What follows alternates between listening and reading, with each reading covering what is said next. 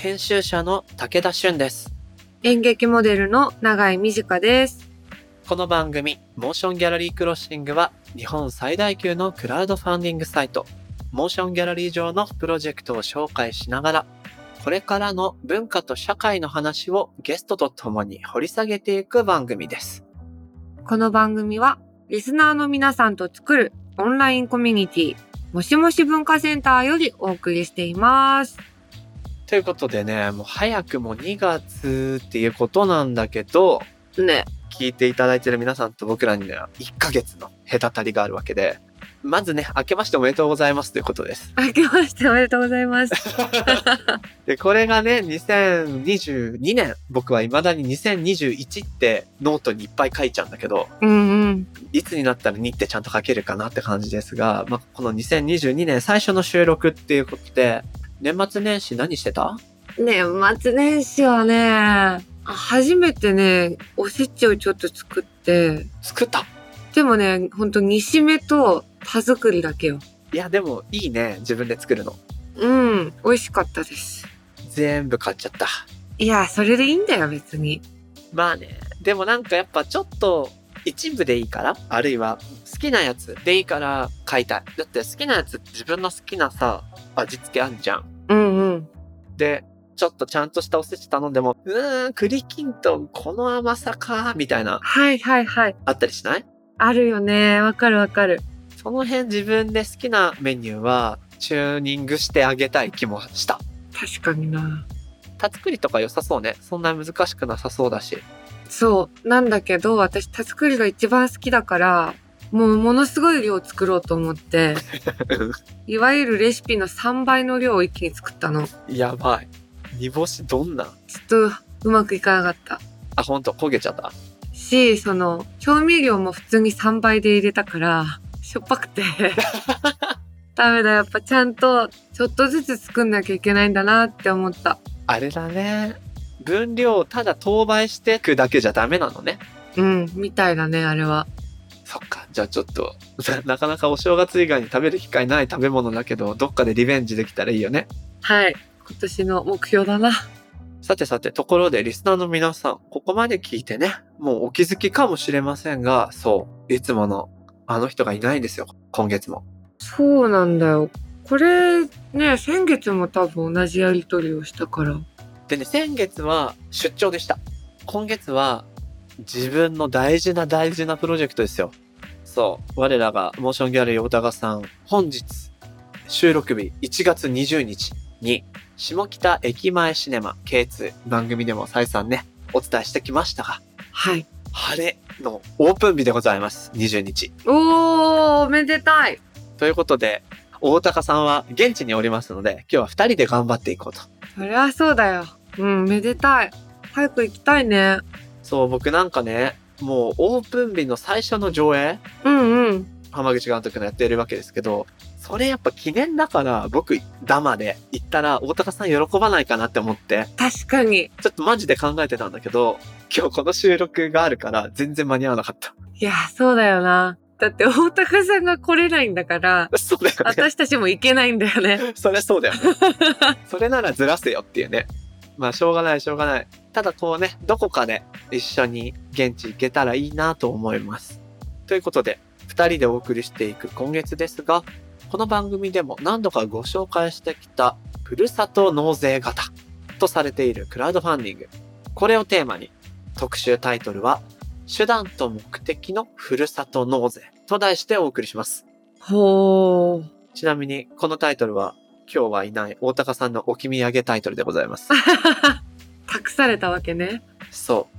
まあ、今回ね、文化と社会の中でもちょっと社会寄りかなと思うんだけど、フリーランスの人はもちろん、いろんな会社でお勤めしている方も、結構年末になると、やっぱふるさと納税の話題とか、テレビ CM でも打たれてたりとかして、あ、やっとかなきゃな何やりたいかななんて思うと思うんです。うん。で、結構一般化してきたけれども、さて、じゃあこの、ふるさと納税型のクラウドファンディングとか、そもそもふるさと納税とはとか、そういったところをね、改めて紐解いていきたいなと思います。この番組のハッシュタグは、シャープ MGC ROS SING ハッシュタグ MG クロッシングです。Apple Podcast の番組ページにもコメントを書き込めます。皆さんのご意見、ご感想お待ちしています。そして、Spotify の番組プレイリストのフォローと、もしもし文化センターへのご参加もお待ちしています。あなたももしもシーズンになってねお待ちしてます。ではでは、始めていきましょう。武田俊と、長井美智香がお送りするモーションギャラリークロッシング今回はゲストに株式会社ルーカル代表の小泉博さんをお招きします。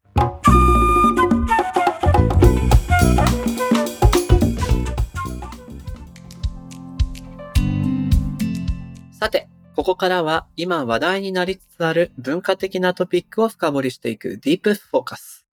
今回お招きしたゲストは株式会社ルーカル代表の小泉博さんです。よろしくお願いします。お願いします。お願いします。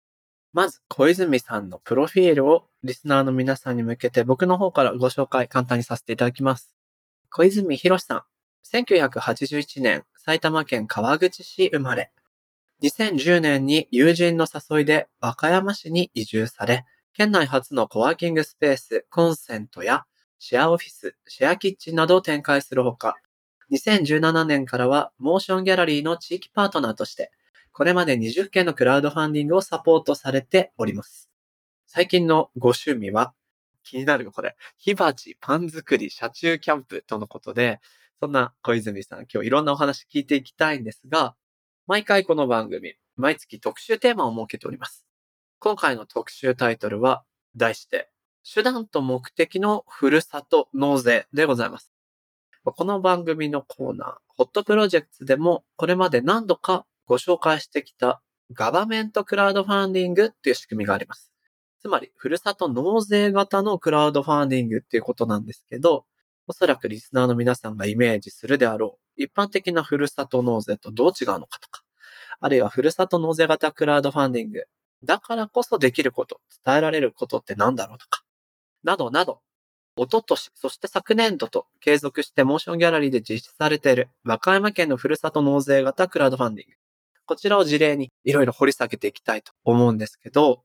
小泉さんにね、お話をいろいろ伺う前に、ちょっと長井さんに僕聞きたいのが、うん。ふるさと納税してます？いや、したことないのよ。あ、したことないんだ。意外だ。うん、なんかさ、みんなどこで習ってんの？そういうの。ちょっとね、なんか、切れちゃうくらいわかんない。確かに、仕組みがさ、できてから、知らないうちにすごく一般化してて、そうそうそテレビの CM とかも打ってるじゃない？いつの間にみんな知った？って。う。うん、なんか、そんな市民権あんの？みたいな。ちょっと授業でやっといてよって感じですよ。難しい。新しい仕組み、得する仕組みに詳しい友達いたりするじゃん。いやー、それやってないの損だよ、みたいな。うんうんうん。そういう子から教えてもらったのが多分最初で、僕はもう結構毎年恒例行事にもなってきてますね。ちょっとゆかりとか縁のある土地のなんか返礼品を探してみたりとかしてやってる感じですけど、じゃあ何にもやったことない長井さんと、まあ最近はやってる武田、この2名でお話伺っていくっていうことになりますね。はい。そもそもその、まあ、ふるさと納税は、ふわっとね、なんとなく感じ知ってるんだけど、そのガバメントクラウドファンディングっていうのが、ちょっと横文字だし、さらに煙の深い世界で、これはその、ふるさと納税と同じなんですか？なんか違いとか、どういうことなんでしょうか？小泉さん教えてください。はい。まずなんかその一般的なふるさと納税っていうのが、まあ、あるじゃないですか。で、納税っていうふうにつくからには、税金の話なんですけど、なんか本来我々その自分が住んでる場所の自治体に住民税みたいなのを払ったりするんですよね。で、これは普通は住んでるっていうだけで自動的に給料から転引きされたりとか、まあ、あるいは家に納付書みたいなのが届いて、で、その銀行とか、なんかコンビニとかで払ったりとかするんですけど、はい。要は住んでるだけで自動的に取られる税金っていうのが、まあもともとあるっていう話なんですよね。で、これをなんか好きな自治体の好きな商品を購入するっていうことによって、税金の支払い先を変えることができるっていうのが、ふるさと納税の仕組みになってます。うーん。まあ、わかりづらいと思うんで、すごくざっくり言うと、まあ、例えば、3万円の何かこう、ふるさと納税のサイトみたいなので商品を買った場合には、まあ、大体9000円分ぐらいの商品が届くんですよ。この時点ではちょっとなんか損した気分になりますよね。3万円払って9000円のものが届くんで、確かに。この3万円のうち2万8000円が後から返ってくるんですよ。えー、なんでですか？まあこれちょっとからっくりがあって、実質2000円しか払ってないのに9000円分の買い物ができたっていうのが、まあみんな騒いでるこのふるさと納税なんですね。なるほど。得だよーって言ってる詳しい友達たちはそのことを言ってたわけですね。なんで2万8000円返ってくるかっていうと、これはなんかもともとあなたが自分の自治体に納税する、さっき言ってた住民税みたいなお金、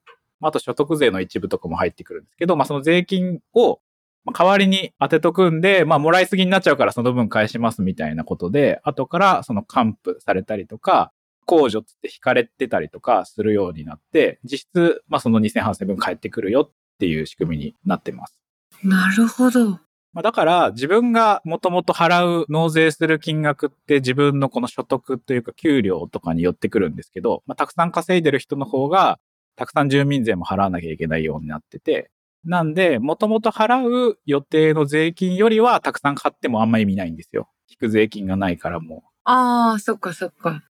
なんですけど、だからまあ、たくさん稼いでる人の方が、まあそのふるさと納税の使っていい枠みたいなのがたくさんあるんで、その中からみんな何買おうかなっていうのを、まあ大体こう年末近くになってくると、お探したりとかっていうのがまあ普段されてる方はしてる世界なんですね。へえ。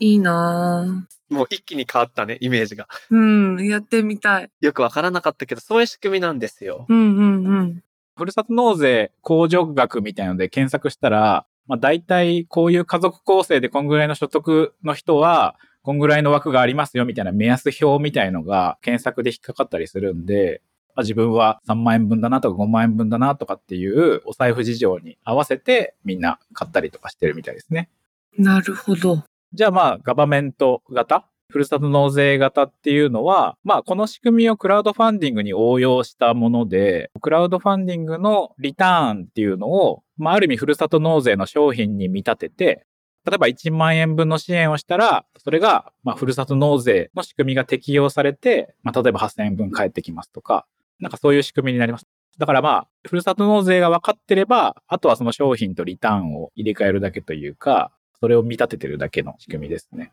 なるほど、なるほど。このガバメントっていうのが頭につくっていうことは、このガバメントクラウドファンディングのプロジェクトオーナーっていうのは自治体っていうことになるわけですかね。普通のふるさと納税にも言えるんですけど、そういう作ってる人とかがいるわけじゃないですか。野菜だったら農家とか。返礼品の生産者の方。そうですね。で、生産者の人と、その例えば県だったら県、まあ、自治体、市町村だったら市町村が契約というかやり取りをして、県が認定するとか、市町村がその事業者を認定することで、その商品がふるさと納税としてラインナップされるみたいな感じになります。なるほど、なるほど。長井さん、どう？分かってきた？実質、起きてることは同じになるってこと？最終的に。ふるさと納税とガバメントクラウドファンディングの？アシュってことで。亜種です。まあ、要は、ふるさと納税だと通常、いろんな返礼品がサイトとかにアップされてて、いや、今年は馬肉いっちゃおうかな、なんていう風に返礼品を選んでお金を払う人たちがいると。一方で、ガバメントクラウドファンディングの場合は、何か共感するクラウドファンディング上のプロジェクトを見つけて、それがガバメント型のクラウドファンディングの場合、返礼品の代わりにリターンが用意されている。で、仕組み上は共通しているという理解で合ってますかね、小泉さん。はい。なるほど。少し大人になったな、今。ここからっすよ。今日はまずここの仕組みとしてのガバメントクラウドファンディングをまず知った上で、小泉さんにいろんなお話聞いていきたいんですけど、長井さん、お願いします。この、さっき武田さんが紹介してくれたプロフィールの中で、埼玉生まれで、2010年に友人の誘いで和歌山に移住っていうのがとっても気になるんですけど、このお友達に誘われたとはいえ、すごい大きな決断をされた動機は何だったのかなっていうのと、あとその和歌山の方でコワーキングスペースやシェアオフィスだったり、シェアキッチンの運営を始められたっていうことなんですけど、そういう地域の場作りを手掛けるようになったきっかけも気になります。教えていただけますか？まず最初移住のところからですよね。そうですね。まあ、僕は埼玉のマンション生まれみたいな感じなんですけど、中学校が銀座中学校っていう公立なんですけど。その時の中学生の、まあ、クラスが3年間同じで仲の良かった同級生とずっと交流があったんですけど、その彼が結婚して、で、仕事も変えて和歌山に住むことに。で、まあ、その一緒に仕事をしないかっていうことで誘ってくれたのがきっかけなので、別にそんなになんか大きな決断をしたっていう感じではなくて、呼ばれたから行くみたいな感じでしたね。まあ、当時僕は埼玉で映像系のポストプロダクションの会社で働いてたんですけど、ちょうどまあ仕事辞めたいなと思ってたタイミングだったんで、その話に飛びついて、着替えだけ持って、その新婚のお家に3週間お邪魔して、で、家探しをしてみたいな感じで、和歌山に10年、11年前ぐらいの話ですけど、住み始めたんで、なんか特に正直和歌山が気に入ったからとかではなくて、ある種の逃避というか、人生の局面を変えたいなみたいな気持ちはありましたね。お仕事もその段階では何をしようかっていうのは特に決めず、中学校の時のお友達と一緒にいられる、違う場に一緒に行ってみるっていうところが一番の目的だったんですね。そうですね。まあ一応仕事は用意してくれてたというか、まあその彼が雇われる予定の会社が、まあもう一人人を欲しがってるっていうことで、一緒にじゃあそれをやりましょうかっていうことでしたね。それは今のというか、この後のお仕事とは全然関係ないお仕事だったんですか？そうですね。仕事自体はあんまり関係なくて、それは2年ぐらいで終わってしまったんですけど、その時の経験がもちろん今に生きてる面はあると思うんですけど、仕事の内容は今にはあんまり繋がってないですね。となると気になるのが、この質問二つ目、シェアキッチン、コワーキングスペース、シェアオフィス、場作りに関するお仕事を始められたと。これはどういうところからスタートしたんでしょ地域の場作りに関心を持ったのは、なんかはっきりしたかけがあるわけじゃないんですけど、和歌山に来てから僕自身すごく、なんていうか学習意欲が高まったというか、自分の知らない世界がすごくたくさんあることが分かって、例えばその、まあ、新婚のお家にお邪魔してる期間があるわけですけど、まあ、その期間に捨て猫をね拾ったんですよね。で、まあ、僕がというよりは、その友人がと一緒になんか歩いてる時に見かけて拾ったっていう感じなんですけど、で、初めはその引き取ってくれる人を探そうとしてたんですけど、まあ、別に一軒家だし、買えるんじゃないかっていう話になって、で、買い始めたんですよね。で、飼ってるうちに共働きの家だったんで、まあちょっとほったらかすのも子猫だしあれかとかって、職場に連れて行くかみたいな。で、職場に連れて行って、それが職場でも許されちゃったりして、う いい職場。で、あるいは、その僕、引っ越しがなんか趣味みたいなところがあって、和歌山に来て10年で5軒ぐらい家に住んでるんですけど、和歌山には一軒家の賃貸みたいなのがたくさんあるんですよ。なるほど、なるほど。だから、まあ僕も今一軒家みたいなところ住んでますけど、みんなそういうのを、まあ自分で家を直しながら住んでたり、賃貸でも自分で直しちゃうみたいな人とかいたりとかするんですよね。へえ。面白い。で結構なんか、まあ猫にしろ家にしろ、なんか一時が万事そんな感じで、なんかこうとりあえずやってみるかみたいな敷居が結構低いような気がしていて、で、そういうアウトプットというか、やってみるみたいなことを通して、これまで当たり前だと思ってた身近な世界の仕組みみたいなものが少し分かった気になるというか、例えば、その料理とかでも自分で作ってみると、ちょっと味覚が敏感になったり、お店に行っても何食べてるかとか、どういう材料からできてるかとか、価値みたいなのが分かったりとかするじゃないですか、例えば。わかります、わかります。確かに。そういうこう、なんかこう身近な世界に対するリテラシーみたいなのが高まったり、こうなんかいろんなこう要素が、まあある意味こう因数分解できるみたいなようになってくると、結構それがこう面白いというか、こういう風になってたんだっていうのが、楽しいなっていう学校で教わることじゃない、この暮らしの中の学びみたいなのがすごい楽しいなと思ってて、だからそういう感じで、なんかその気楽に会社もやったことないからやってみるかみたいな感じだし、広い意味での学びの機会、やってみる機会みたいのが和歌山でもっと増えたらいいなっていう気持ちで、コワーキングスペースとか、シェアキッチンとか、やってきたようなところがあると思いますね。なるほど、なるほど。最初の捨て猫の話からどう繋がるんだろうと思いながら聞いてたんですけど、すごく途中から腑に落ちて、っていうのも、やっぱり東京で暮らしてると、あらゆるものが商品になってるなってすごく僕感じるんです。つまり、ちょっとしたサービス、それこそ生き物として根本的に考えたら自分が住んでいる空間に不備が出たら自分で直すのが普通だと思うんですけど、やっぱりこう、僕も今、都内の賃貸マンション住んでますが、なんかこう、おかしいぞと思ったら管理会社に連絡して直してもらう。そのためのお金が毎月家賃に上乗せされて払ってる。例えばですけどね。うんうん。こういうふうに何か生活のあらゆることがサービス化されて、それをお金を通して外注している状態が普通みたいになると、僕多分水漏れ直せないですからね、普通に天井の。みたいなことになっちゃうけど、そうか、和歌山に行って賃貸だけどみんな手でお家に触れて直したりして住んでると、自分たちがどんな風に生きて何が足りなくてどうしたらいいのかがなんか考える機会も余地も広がりそうっていうのを今聞いてて思いました。じゃあそういうご自身の気づきみたいなものの機会をもっと増やせるんじゃないかっていうのが場作りのお仕事始められた思いなんですかね。いろんな人と出会えたら、みんなそれぞれ趣味があったりとかするから、そういう話聞きたいなっていうのももちろんあるし、お互いにそれが面白いこととも思ってないんで、和歌山の人たちは。いや、なんかその当たり前に DIY してるし、ホームセンターめっちゃ混んでるんですけど、でも別にそんなの面白いと思ってやってるわけじゃなくて必要だからやってるだけであって、でもまあずっと埼玉のね団地みたいなマンションで、そこも賃貸で暮らしてみたいな自分からしてみたら、それは地方では当たり前かもしれないけど、僕にとっては当たり前じゃないなっていうのがあったんで、なんかそういう人はもっといる、和歌山にも外から来た人だったりとか、あるいはなんか和歌山出身でも高校生までしかいなかったみたいな人からしてみたら、その面白さみたいのが共有できるんじゃないかなと思って、まあ、そういうこう仲間集めしてるうちに、だんだんそれが場になっていったっていう感じかなと思います。そしてそれがまた事業になっていくということなんですね。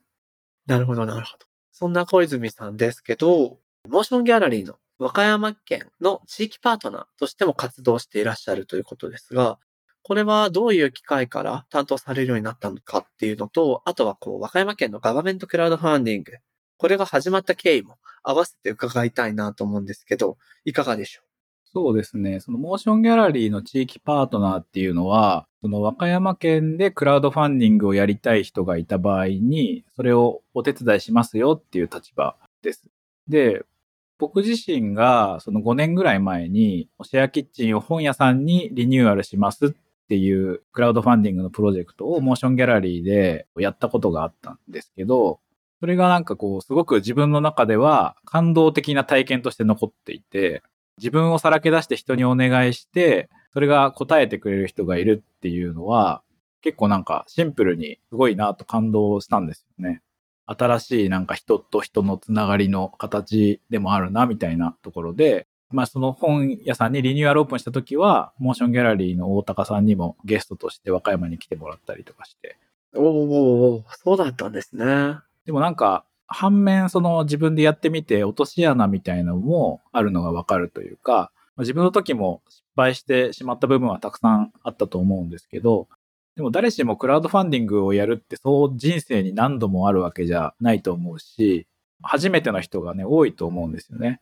で、その時に経験者にアドバイスしてもらえたらなっていうのが、地域の身近なところにいればいいなと思うんで、まあ、地域パートナーっていうことで出してもらっている感じになりますね。なるほど。永井さんってさ、クラウドファンディング自分でやった経験ってある？ないな。出てる映画でやったけど、僕自身もないんですよ。で、思うのは、今小泉さんおっしゃったように、一人の人が何度も何度もやるっていうのは結構特殊な例じゃないですか。ってなった時に、体験した自分の学びあ、例えばリターンでもう少しこういう風にしとけばよかったなとか、なんかアップデートの情報をもう少し小刻みに出すべきだったなみたいな経験とかナレッジが溜まるんだけど、別に活かせない人っていうのも結構いるんじゃないかなと思ってて、そういう時の地域パートナーっていうのがいると、自分が得たものをまた還流できるみたいなことになるんですね。そうですね。あとまあなんか単純にすごくこう不安なんですよね。始めるのって。いざクラウドファンディングを自分でやるぞってなった時に、いやなんかそんなん自分がやってもいいんかとか、お金くださいってお願いするのもなとか、確かに。いろんなこう不安がやっぱりあると思ってて、だからまあなんか一応専門家ずらして横でこう手伝うよみたいな人がいるだけでも別に何も言わなくても多分いいのかなと思ったりもしますけどね。確かに、どんなジャンルでも、やったことある人が横にいて、相談できる状況があるっていうだけで、背中を押してもらえるっていうか、実際相談そんなしなかったわみたいなこともあったりしますもんね。自分振り返ってみても。うんうん。確かに。実際どんなこう、プロジェクト、ご担当というか、ご相談受けて実現されたりしましたか？和歌山県のガバメント型でいくと、例えば、漁師の家に生まれたコンサル業をしている男性が、親に反対されながらも漁師を継ぐことを決意して、で地元に帰ってきて、漁師しながら、まあ宿もするみたいなことを始めたいみたいなプロジェクトとか、もうすでにストーリーがいっぱい見えてきそうな情報がたくさんありますね。あとは、魚の仲卸のお家に生まれた女性が、まあ、レストランとかでこう、修行をしてた時に、事故で車椅子生活になってしまって、で、この先どうしようかみたいなことを考える中に、同じ体の不自由なその仲間と一緒にこう、旅行とかをしてる中で、もうちょっとバリアフリーの宿みたいなのが増えたらいいのにな、みたいなところから、あ、じゃあ自分は自分のこの故郷の町でそういう宿をやりたいなっていうことで食べ物を出しながら完全バリアフリーの宿を作るプロジェクトだったりとか、へえ。いいですね。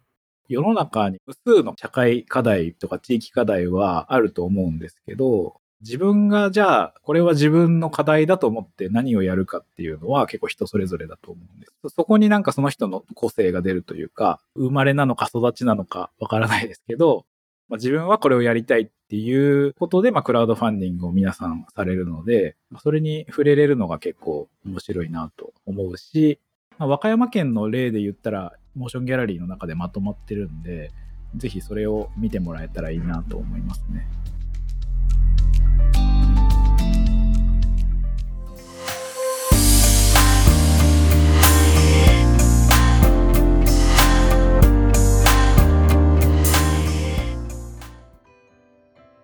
さて、ここからはモーションギャラリーで現在挑戦中のプロジェクトの中から特に注目してほしいものを紹介するホットプロジェクト。収録日の今日、大高さんはまさにね、K2 下北沢の新しい映画館です。その開館日のためお休みということで、前回に引き続き、今月も永井さんに紹介をお願いしたいと思いますが、今日はどんなプロジェクトがありますか？はい。今日ご紹介するのはですね、農作業のお手伝いができるゲストハウスのプロジェクトなんですけれども、武田さんは農業ってやったことある？農業ってやったことあるってすごい質問だよね。プランターでハーブ作ってるぐらい？うーん。家庭菜園。でもそれですら、ちょっと枯れたり死んだりしてる。あー、でもするよね。ちゃんと見れてないかもしれない。なんだっけ、あのさ、食べた後にさ、水につけとくだけで無限の野菜あるじゃん。豆苗？豆苗豆苗もう言い方よ。食べた後水につけておくだけで無限になる野菜あるじゃん。無限ではないけど、まあほぼ無限。豆苗くらいだなやったことある。農業と言えない手前のところですね。我々がやったことあるのは。そうですね。はい。えーこのプロジェクトはですね、田舎のおばあちゃん家のような古民家で過ごしながら、地域の農業を手伝い、その旬の農作物を使った料理を味わう。そんな農業支援型ゲストハウス、あざみのを愛媛県の最も小さな町、松野町に作るということで、プロジェクトページにある農家さんの風景やお料理もぜひ見ていただきたいんですけどね。この松野町知らなかったけども、愛媛で一番小さな町なんだね。すごい素敵でしたよね。ね、写真素敵だわ。ほんとなんていうの？日本の、いわゆるこう、原風景的な田舎の風景？みたいなものがあって、おばあちゃんち的なこの古民家の光の入り方も素敵だし、ねえ、本当に。ほら、これ憧れがあるのよ、僕。この古い日本家屋の大広間の畳になんかやたら長い長机があって、そこにごちそうがポンポンポンポンって並んで、いろんな家族何世帯もこう集まってるみたいな。いいよね。憧れる、ほんと。団地育ちだからそういうのね、憧れちゃう。うんうん。でね、これページ見てみますと、リターンも面白くて、さっきの農業の話ですけど、自分の代わりに好きな野菜を育ててくれる、その名もリモート農園なるものがあるんです。すごいね。面白い。ネーミングセンスがいいよね。まあ、このコロナ禍で行きたい場所の美味しいものを、まあ、届くだけじゃなくて、まあ、お願いするっていう形になるんだけど、作ってもらういやー、素敵。欲しいものを買うというよりは、欲しいものを作っていただいて、それをいただく。うんすごいなと思ったんだよね。うん。ねえ。面白いです。あとね、リターンになんかお笑い芸人の方のサインとかがあるんだよね。そうなの。これさ、モグライダーって芸人さんの柴大輔さんが、なんとこのプレゼンターご夫妻のご長男みたいなんだけど、あら。モグライダーさ、去年 M1 の決勝出てたじゃない？うん、うん、うん。で、私、3、4年前にユニットコントで一回お会いしたことがあって、あ、そうなの？そう、もうね、本当に面白くて、大好きなのよ、私。そうなんだ。そう、なんかね、7、8人だったのかな、やるメンバーが。でも、芝さんだけがツッコミで、あと全員ボケみたいなコントがあって、やばい。すごい楽しかったの。じゃあ柴さんに突っ込んでもらったと。そう、突っ込んでもらいました。いいね、いいね。やっぱそういうご縁があって、リターンにもその柴さんのサインとかがあるよということで、プレゼンターご夫妻が長男をフックアップしてもいるという、そんな素敵なプロジェクトです。はい。えーそんな農家民宿あざみ野の代表、柴美希さんからリスナーの皆さんに向けてメッセージが届いているのでご紹介します。田舎の農業は本当に人が足りておらず、このままでは農地の多くが荒れ地になってしまいます。少しでも都会に住む人に農業に触れる機会を提供したいと考え、今回農業支援型ゲストハウスを作ることにしました。アピールポイントは、モグライダーの実家に泊まれることです。プロジェクトのラストスパートに向けて、地元メディアやお笑い番組、SDGs に関する番組など、様々な角度からプロモーションも頑張っていきますので、ぜひ応援お願いします。とのことです。いや、この農家民宿っていうさ、農業体験のできる古民家型の民宿って、まあ、各地にあるにはあると思うし、まあ、いくつか僕も知ってるんだけど、このリモート農園的なる仕組みとか、あと何よりもね、もう押してますけど、モグライダーの実家に泊まれることっていうね。田舎ネタで笑いを取っている芸人さんのその実家に泊まれるっていう、いやー、いい時期に M1 出たねってすごい思いますね。確かに。ね。すごいちょうどですよね、こんな。すごい、でもこれ、柴美希さん、お母様でしょうかね。もういろんな角度からの仕掛け考えてらっしゃって、すっごい素敵なアイデア。ねえ、かっこいいよね、ほんと。応援したいと思います。柴さん、どうもありがとうございました。このプロジェクトは、モーションギャラリーで2月28日まで。ぜひ、チェックしてみてください。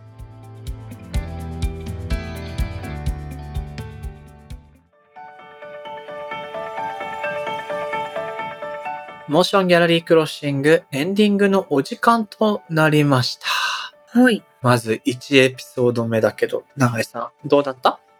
なんかやっとみんなが言ってるふるさと納税が 見えてきて、面白かったし、やってみたいなってすごい思いました。なんかさ、そんな難しいことではなかったよね、多分。なかった、そう。なんか、やっぱ納税とか言われると、なんかビビっちゃって、わかるわかる。確定申告気が重いのとかも同じ仕組みだと思うんだけど、そうそうそうそう。でもね、確定申告ほど怖いものじゃなかったから、そうそう。なんせ、こっちがお金払うからね。そうだよね。よかったです。ちょっと今年はトライしよう。一緒に考えましょう。どこの何にするか。ちょっと推しをね、見つけたいですね。ね、推しでバトルしよう。いいね、そうしよう。ここの街熱くね？つって。うんうんうん。楽しそう。またどっかで配信でも喋りましょう。はい。ささてさて、オープニングでもね、ちらりとお話ししましたが、今日は大高さんがこの数年頑張ってきた下北駅前シネマ K2 のオープン日っていうことでお休みだったんですけど、どんな感じになってるか気になるよね。気になる。結構さ、合間の休憩で見たら、ツイッターでも初日、平日ですけどお客さん結構来てくれってありがとうございますなんていう K2 のアカウントのツイートも見ましたよ。あら、なんかね、大高さんが写真もさ、我々に送ってくれて、楽しそこのサインデザインかわいい。う。うん。かわいい。いいなぁ。行きたいなぁ。プとかシネマとかカッコで覆ってあるのかわいいな。素敵なデザイン。あとなんか窓から外が見えるっていうのさ、案外映画館でなくない？ロビーが窓に面してるって。確かに映画館って暗いもんね。ね。なんかこれいいぞ。下北の駅前の風景が見える窓。うんうん。珍しい。いいね。ちょっと外からは僕見たことあるけど、中行ったことないんで、非常に気になる近く遊びに行きたいと思います。はい。そしてね、中井さん、奇遇なことがあるんよ。なになにあの、K2 と同じ11月の特集、これからの街の映画館を作る。で、ゲストにお招きした和田博明さんの映画館、島根シネマ小野沢。覚えてる？覚えてる。?1 月26日オープン予定っていうことで、あれーもうすぐじゃん。収録している本日 K2 オープン日なので、1月20日、20日なんですけど、6日後ですわ。おめでたい。いいね。この配信がね、回ってる頃にはもうオープンしてるっていうことでね、またぜひどんな様子かね、見てみたいなと思うんですけど、季節してね、この2つの映画館非常に近いオープン日で、えー2022年開館を迎えたということで、この、えー下北沢のミニシアター K2、そして島根県増田市の映画館、島根シネマ小野沢。それぞれ気になる方、お近くの方、ぜひ現地にね、行って、こんなとこでしたよって番組にハッシュタグつけても教えてくれたら嬉しいです。この番組のハッシュタグは、シャープ MGC ROS SING ハッシュタグ MG クロッシングです。アップルポッドキャストのコメントでもご意見ご感想お待ちしています。また、番組のオンラインコミュニティ、もしもし文化センターでは、会員限定 SNS にて、通称、もしもしーずと呼ばれるリスナー会員の皆さんと番組クルーで、番組の感想や気になるトピックについてシェアしているほか、毎月のオンラインミートアップやスピンオフトークなど、ここだけで楽しめるコンテンツが盛りだくさんです。さらに現在、もしもしーず限定グッズも制作中。もしもし文化センターへは番組概要欄に貼ってある URL からアクセスしていただけます。皆さんのご参加お待ちしております。お待ちしてます。ではでは、次回も引き続きゲストに株式会社ルーカル代表の小泉博さんをお迎えして特集手段と目的のふるさと納税をお送りしたいと思います。ぜひ聞いてみてください。それでは今回のモーションギャラリークロッシングはここまで。お相手は武田俊と長井美智香でした。また次回お会いしましょう。バイババイバーイーイ。